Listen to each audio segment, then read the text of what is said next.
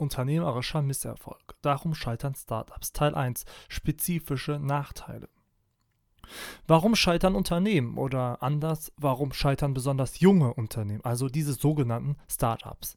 Wenn man ein neues Unternehmen aufmacht, ist die Wahrscheinlichkeit bedauerlicherweise ziemlich groß, dass es nach fünf Jahren wieder vom Markt verschwunden ist. Bei großen Unternehmen ist das logischerweise anders. Hier kann man mit großer Sicherheit davon ausgehen, dass die dann noch da sind. Stellt sich also die Frage, woran das denn eigentlich liegt.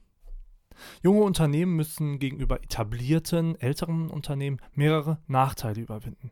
Diese lassen sich in zwei Bereiche einteilen. Einmal die sogenannten Liability of Newness. Äh, Liability heißt äh, übrigens nichts anderes als äh, eine Belastung. Ja. Denn äh, für junge Unternehmen sind zum Beispiel die Kapitalbeschaffung, die Besteuerung, staatliche Regulierung und Einstellung angemessener und guter Fachkräfte ein ganz besonders großes Problem, eben weil sie neu sind am Markt. Sie müssen sich erst einmal sozusagen sicht- und hörbar in der Branche machen. Das ist mit äh, einigem Aufwand verbunden.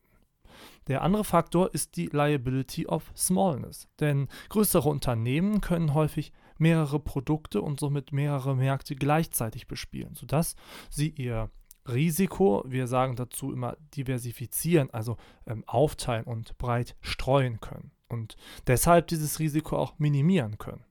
Kleine Unternehmen müssen sich in der Regel erstmal auf eine Nische, also auf einen kleinen Teilmarkt sozusagen, konzentrieren, indem sie dann äh, vordringen können. Auch auf der Kostenseite ergeben sich aufgrund von Effekten wie dem Economics of Scale und Scope mit steigender Größe entsprechende Vorteile. Und auch diese ähm, Vorteile können kleine Unternehmen eben noch nicht zugreifen, was dementsprechend ein erheblicher Nachteil ist.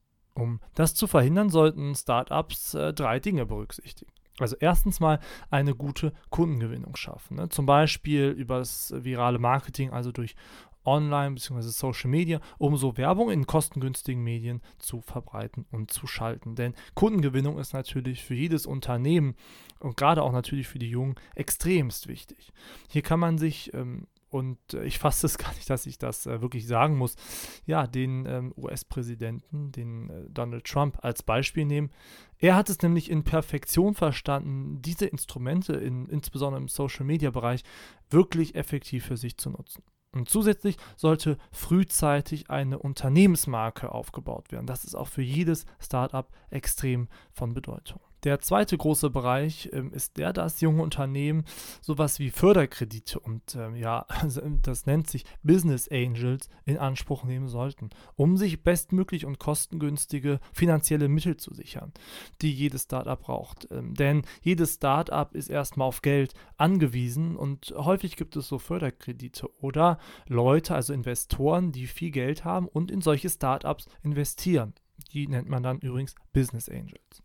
Drittens geht es dann um eine geschickte Rekrutierung von Mitarbeitern.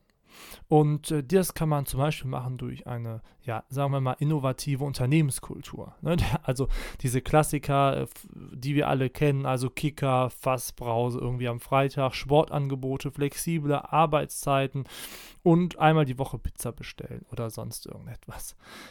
Wir sehen also ja, junge Unternehmen sind am Anfang echt erstmal am Arsch und haben eigentlich keine richtigen Chancen, sich gegen diese großen Fische im Meer des Marktes zu positionieren.